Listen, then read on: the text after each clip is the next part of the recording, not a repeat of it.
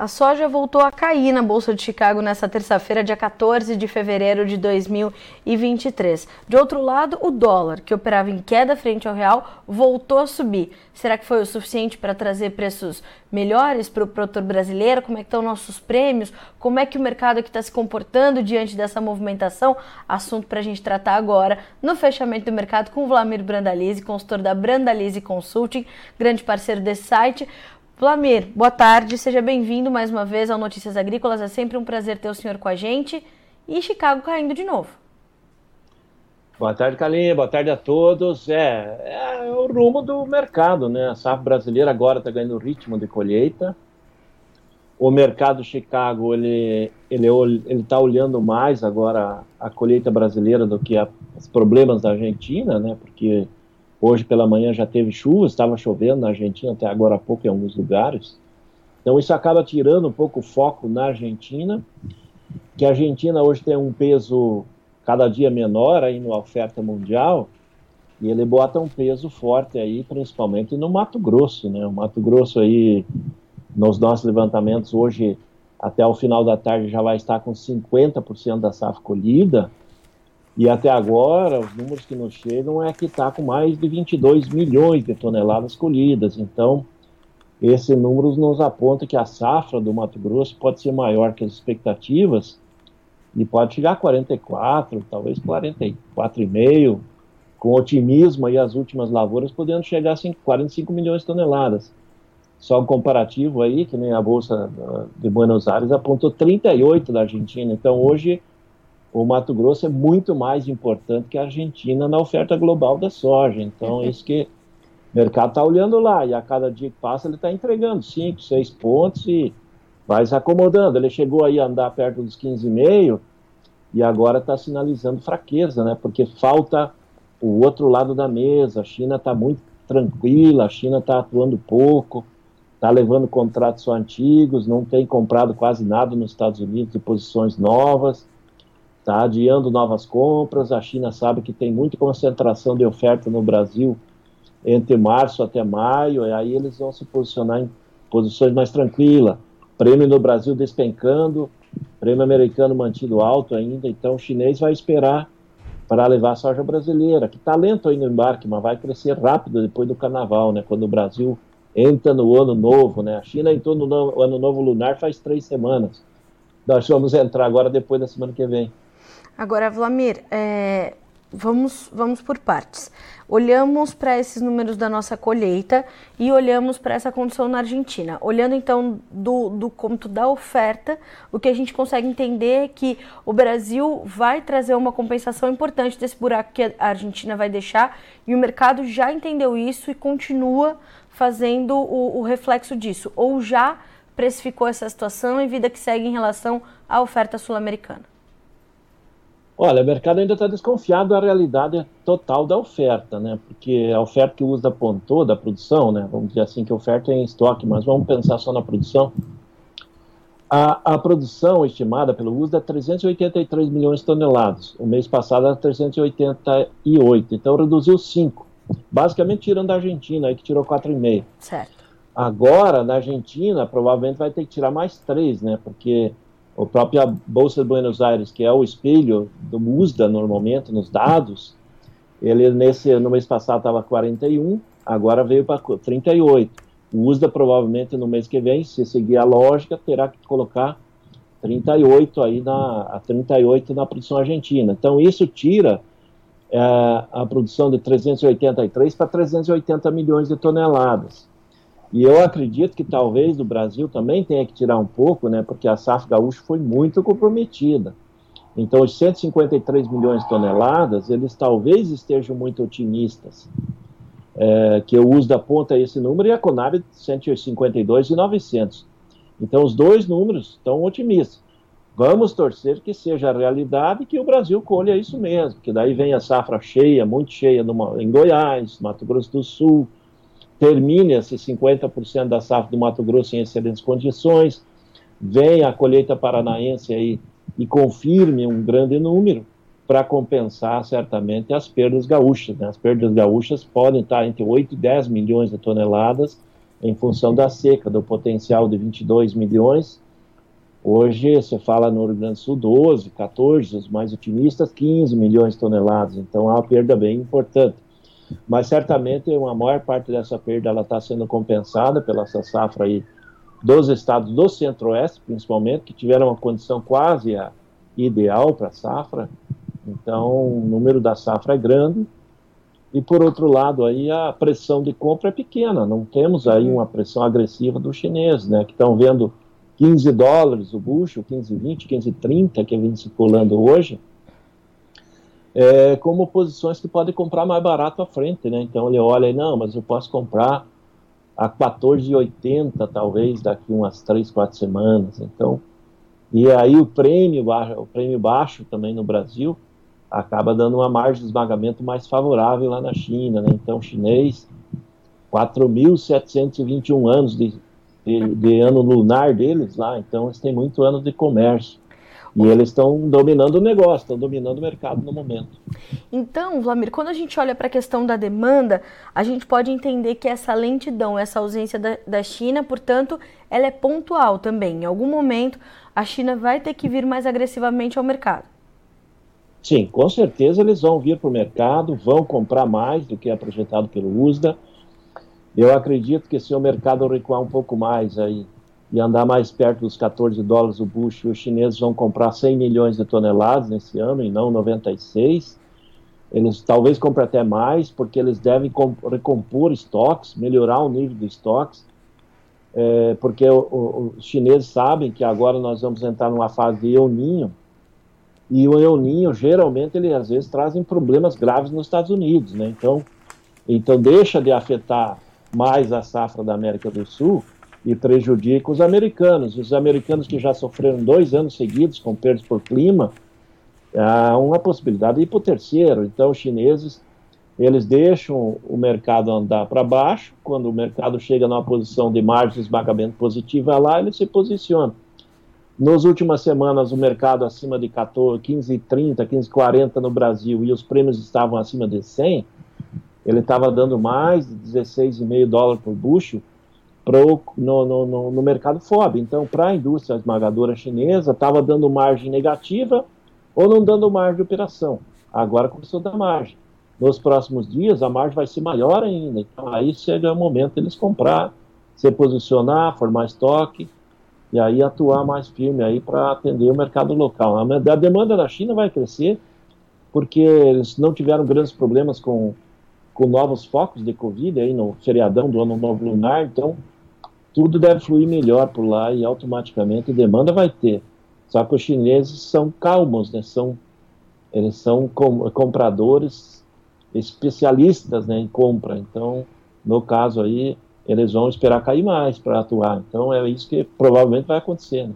Agora, Vlamir, vai ser essa atuação que vai fazer os prêmios brasileiros se recuperarem? Porque o senhor estava falando, né, no, no começo da, da, nossa conversa aqui, que os prêmios já estão negativos. Né? Ontem a gente já apontou essa situação, hoje voltamos até essa, essa, essa, essa informação. O senhor falava de 15 centos de dólar menos do que Chicago é o que o comprador está pedindo já, né, Vlamir?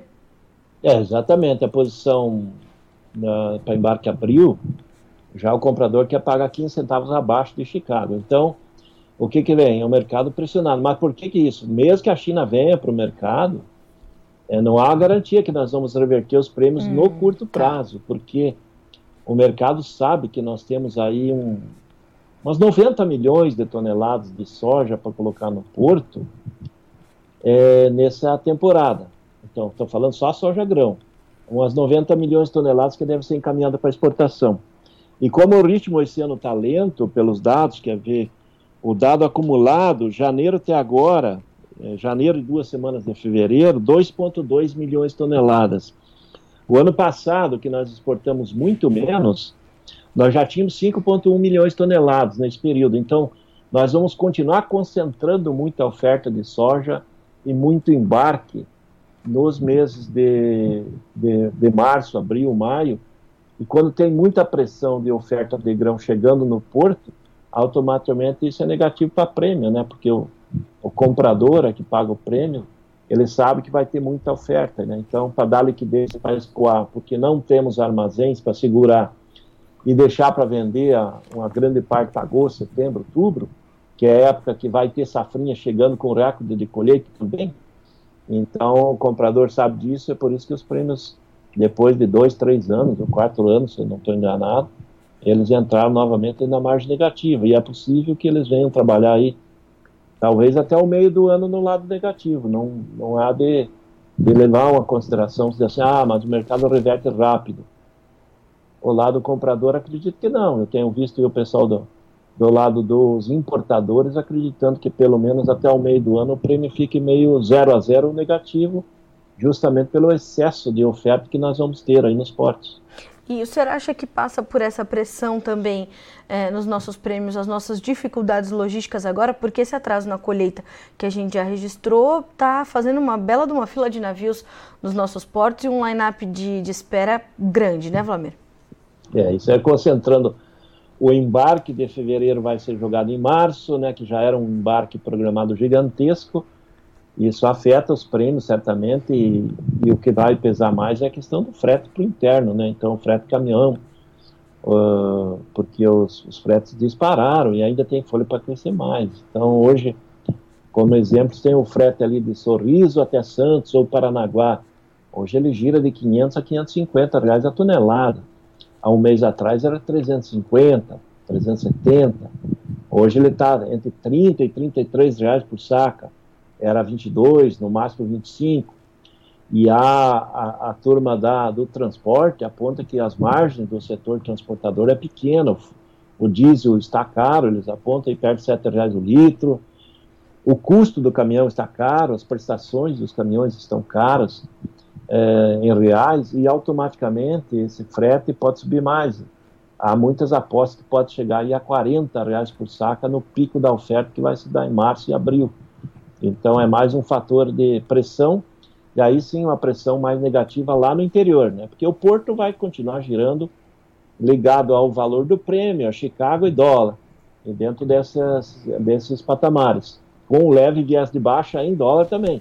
Mas o que pesa também é o produtor lá no interior, o custo frete final, né? Bom, Vlamir, era exatamente isso que eu queria entender. O que, que tudo isso significa para o produtor? Porque a gente sabe que as vendas também estão mais lentas do que em anos anteriores, né? Uh, e a gente sabe que ele está muito receoso na venda. E quando a gente traz todo esse cenário, o produtor chega. É, é difícil para o produtor absorver, principalmente aquele produtor que perdeu na safra, né, Vlamir? É, é difícil para ele é, é, é, contabilizar todas essas informações. Uh, o que, que o senhor está sentindo do produtor agora? Esse receio para avançar com os negócios continua, a gente ainda tem esse, esse quadro e, e o que, que a gente pode trazer de orientação para o produtor, embora cada produtor em cada região desse país vá, vá ter uma, uma realidade diferente? Olha, produtores em geral, cada um tem a sua situação, né? Isso que não citou, a realidade é diferente de todo mundo, até de um vizinho para o outro. Mas o que nós temos no momento? Nós temos no momento fatores importantes para o produtor. Nós estamos aí com momentos que os fertilizantes caíram muito nos últimos três, quatro, nos últimos três meses caiu bastante fertilizantes. A relação de troca melhorou para o produtor. É, alguns defensivos estão com valores em dólares mais baixos, mais atrativos. Então, e o produtor tem a oportunidade de fazer essas, essa posição. Se ele está com medo de vender e ficar com, com, com, com, os recursos, com os reais no banco, temendo com o governo, que existe uma fatia do, do setor produtivo que está temendo ter dinheiro no banco, justamente porque não sabe qual é as políticas que o governo que está aí vai colocar. Até agora o governo não disse, ó, vou fazer isso, fazer aquilo, vou dar, seguir esse rumo. Está tudo no oba-oba, cada dia que passa tem uma, uma notícia nova, o dólar sobe, no outro dia ele desmente que não é aquilo, daí o dólar cai. Então está numa dúvida grande, porque esse, o governo não tem um projeto efetivo. É, então, automaticamente o mercado financeiro fica nervoso. E o produtor está no mesmo barco, né? Mas a relação de troca e os insumos no momento, para aquele que não quer se deixar aí, não tem onde colocar essa sorte que vai colher, seria fazer posições de trocas e garantir, porque nós temos que alertar, semana que vem, no dia 23, 24, tem o Outlook Forum lá nos Estados Unidos, hum, o USDA, né? Sim.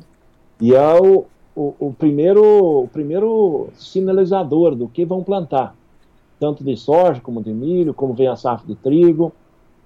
E com as cotações de soja aí nesses patamares, perto de 15 dólares para o produtor americano, milho 6,80, 6,70, cotações são boas para o produtor americano.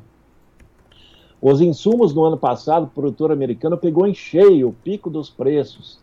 Esse ano, agora, no mês de fevereiro, que ele vai começar a se preparar, e o inverno está longo lá, vai atrasar a safra, então vai ter uma concentração de safra atrasada no hemisfério norte, né, porque está muito frio ainda ele vai se definir, e eu, se estivesse na posição do produtor americano, ia plantar mais soja, ia plantar mais milho, tudo que eu pudesse. Certo. E se vier essa notícia do USDA, nós vamos ter, primeiro passo, aumento, uma pressão de demanda de fertilizantes, vai aumentar os preços dos fertilizantes, é normal.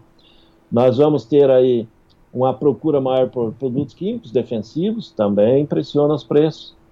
É, isso Pode ocorrer agora no final de fevereiro, no pico da oferta da safra brasileira. E o que, que tem mais junto para acontecer a semana que vem? Dizer se a, se a situação pode complicar, pode ter mais fator? Tem mais fator. A semana que vem vai fazer um ano da guerra dentro da Ucrânia, lá da Rússia. Verdade. E a Rússia vai querer tomar mais os pedaços ali da região de Donetsk, do Lugansk, para deixar, que eles dizem lá, que é deixar livre é, as regiões ali do, onde que tem uma população grande de, de russos, da, do, do, que eles chamam ali, os, os, os russos chamam de nazistas, né, os, os, os, os, ucranianos nazistas. Então essa guerra, essa guerra vai se intensificar na semana que vem. E para complicar mais ainda, vê quanto complicador tem a semana que vem. Nós estamos numa semana que o produtor pode se posicionar, pode pensar para escapar e, e não, não deixar o, o, barco correr e perder a oportunidade que o mercado em dólar hoje está bom também.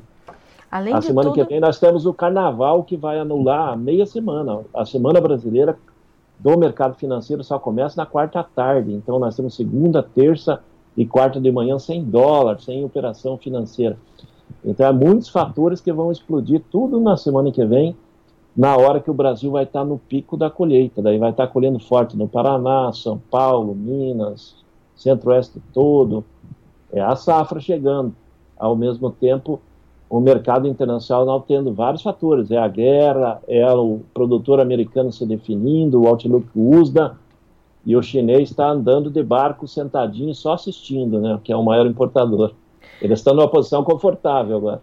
É, é, e, e, olhar para isso também é, é, o produtor que está com a sua soja ali sendo colhida, né, Vlamir, e tendo essa, essa questão da armazenagem também ali no horizonte dele, tendo, tendo tudo isso em vista, esse prêmio negativado e agora o, o dólar completamente sem direção, né? Porque é, é, é, a nossa aventura fiscal, seguimos, e aí vamos ver o que, que vai acontecer com o dólar e tudo mais. A gente vê o produtor muito aflito, né, Vlamir? Então a gente está nessa situação. E o senhor tem um comentário aqui bastante interessante do Rogério de Unai, Minas Gerais, ele diz assim: Vlamir, há relatos de algumas áreas em Minas Gerais onde os produtores não estão conseguindo uh, fazer os tratos culturais. Uh, e afetando também a questão da safra 23, 24. É, eu acho que. Ah, perdão, Vlamir, perdão, perdão, não é para o senhor essa pergunta. Foi para o boletim anterior, mas pelo horário achei que era para o senhor. Mas quando a gente fala de Minas Gerais. Esse é o café. É, que está falando é, para mim é o pois café. É, exatamente. Mas o que eu percebo e, e, eu achei que era justamente por, pela soja, porque hoje a gente já estava dando ali nas previsões do tempo esse excesso de chuvas que continua para a região sudeste. Então, Minas Gerais, São Paulo vão ter uma chuvarada e tá difícil terminar essa colheita, né, Vlamir? Ou avançar com essa colheita porque tá só no começo. É, a colheita é, com excesso de chuva agora é uma constância. Nós somos o maior produtor do mundo, né, Carlinha? 40 e... É, hoje já considero 44 milhões 44. de hectares, o ano que vem vai hum. ser 46 o Brasil na soja é um continente, nós sempre vamos ter problemas de colheita com chuva, é, então poderemos não ter problemas de falta de chuvas, mas que vamos ter problemas na hora de colher com chuvas, isso vai sempre vai existir. O produtor do Mato Grosso hoje é o mais preparado para isso, né? Que ele, ele tem um maquinário para colher rápido. As condições no Mato Grosso são um pouco melhores também, que ele consegue colher. Choveu à noite, ele colhe depois das 10 da manhã, então tem isso. O que, que a gente tem que esclarecer para o produtor? Tem problema na colheita, o produtor já o meu choveu muito, tive perda, me descontaram bastante, teve mais ardidos. Sim, isso acontece. Só que essa soja que, é, que é o trading, a cooperativa, o cerealista, o armazenador recebe, com mais ardidos, mais umidade que ele desconta do produtor, ele não joga nada disso fora. Ele só seca e deixa dentro do padrão da umidade. Esses mais ardidos, ele não é jogado fora, ele é feito um blend de misturas de grãos para dar o padrão possível de exportação, de esmagamento interno, e tudo vai virar farelo e óleo. Então, a questão de quando tem chuvas, ele acaba não reduzindo praticamente nada na produção. Ele só reduz quando você não conseguir colher nada. Não colheu. Mas quando colhe com mais ardidos, mais umidade, quem perde basicamente é o produtor. E por causa dos descontos, e no mercado global a soja vai para ser esmagada e não reduz a oferta.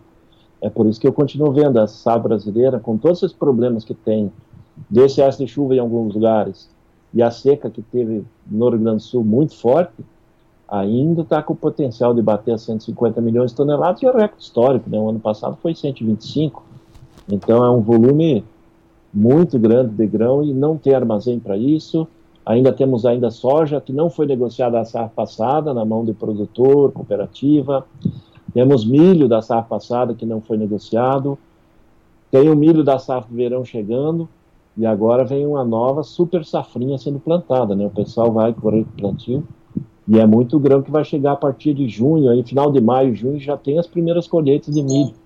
Então, os armazéns vão continuar ainda meio lotados nesse período, e por isso que o problema de armazenagem vai continuar grande esse ano. Armazenagem e frete, né? Que vai pesar aí nas costas do produtor.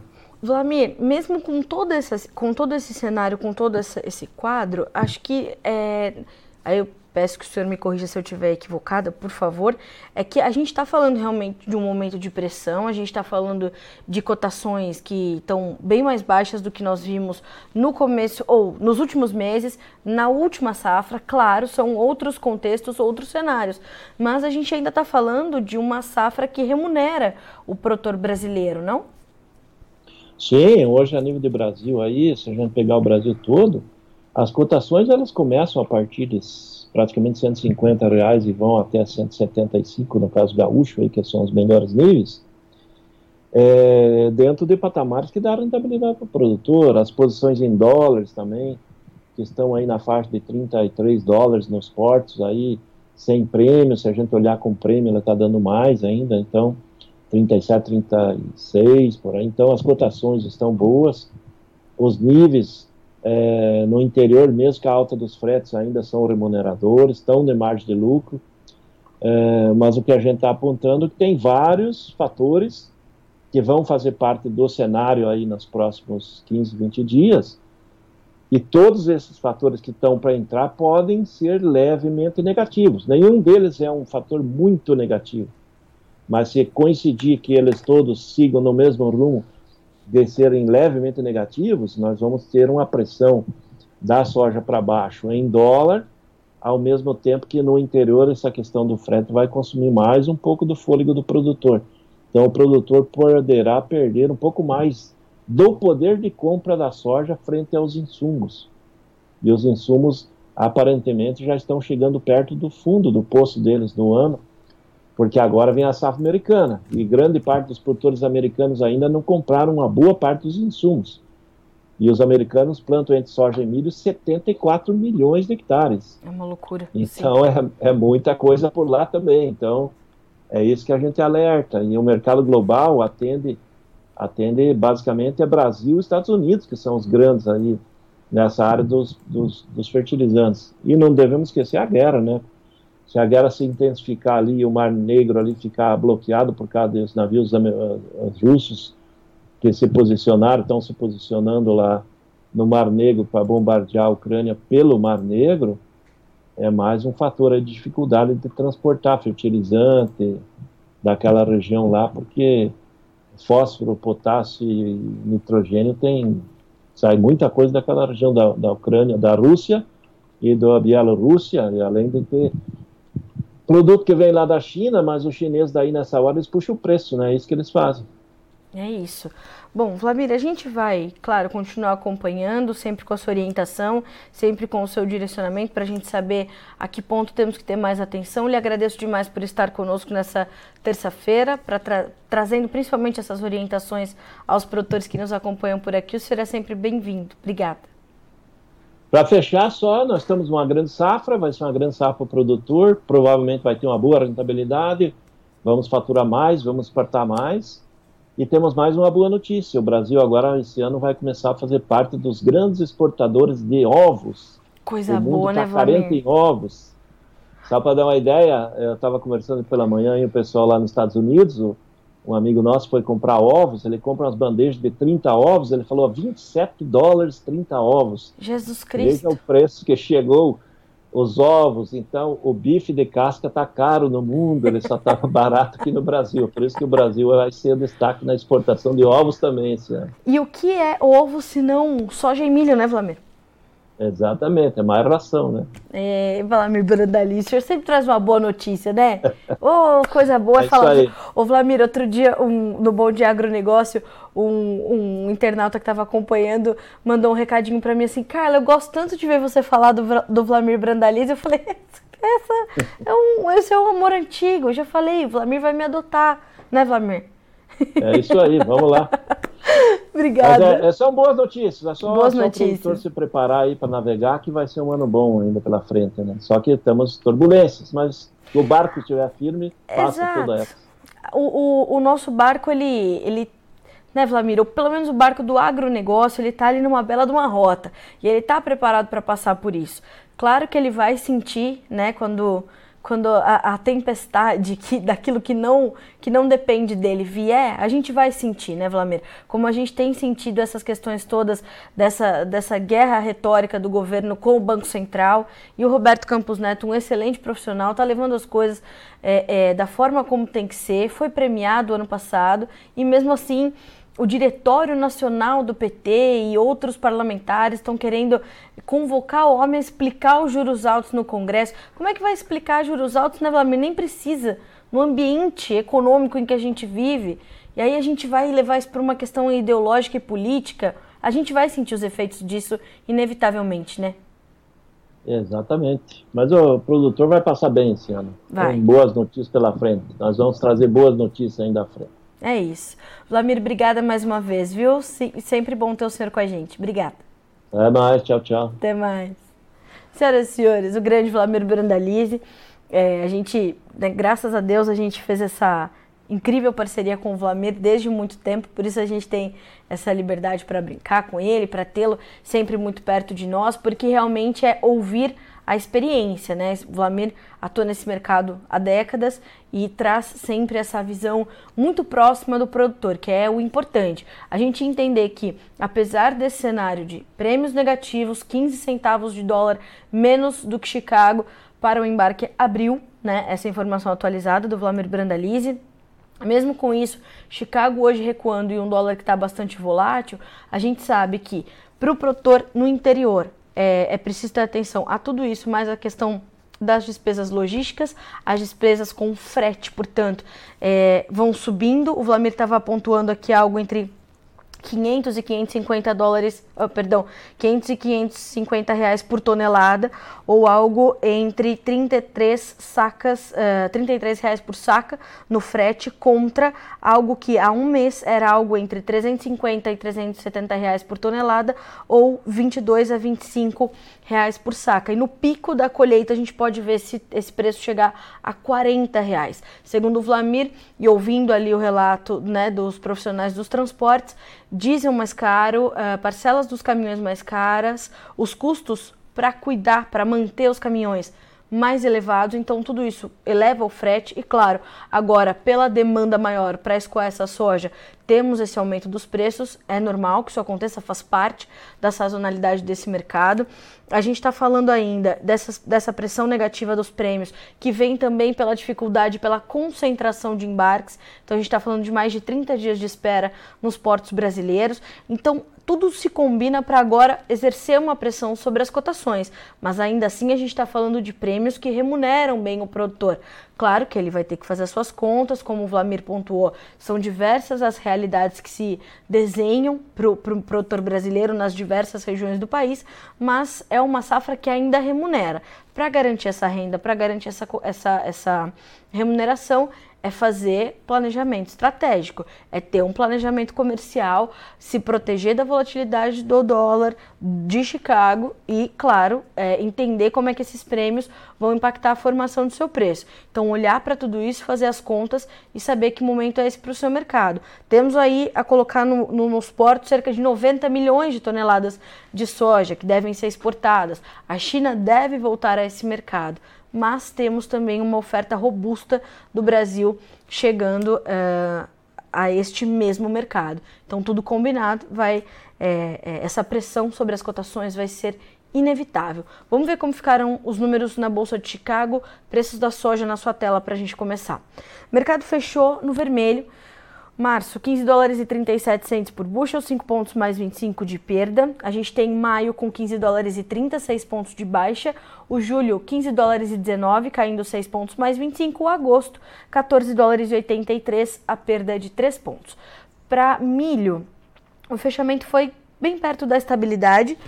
O março caindo 2 pontos mais 75, fechando a 6 dólares e 82 centos por bushel. O maio 6,79 dois pontos e meio de queda, o julho 6,67, um ponto e meio de baixa e o setembro subiu um pouquinho, um ponto mais 25 para 6 dólares e 13 cents. Vamos concluir com os números do trigo, que fechou também em campo negativo. A gente está falando de março com 7 dólares e 86, 6 pontos de baixa. O maio 7,96, caindo 4 pontos. O julho 7 dólares e 99, 3 pontos de queda. O setembro 8 dólares e 7, 2 pontos e meio de baixa nesta terça-feira, 14 de fevereiro. Senhoras e senhores, a gente fica por aqui com este boletim de fechamento de mercado de grãos, especialmente informações da soja, mas a gente continua te trazendo informações para que vocês sejam sempre os produtores rurais mais bem informados do Brasil. Até amanhã.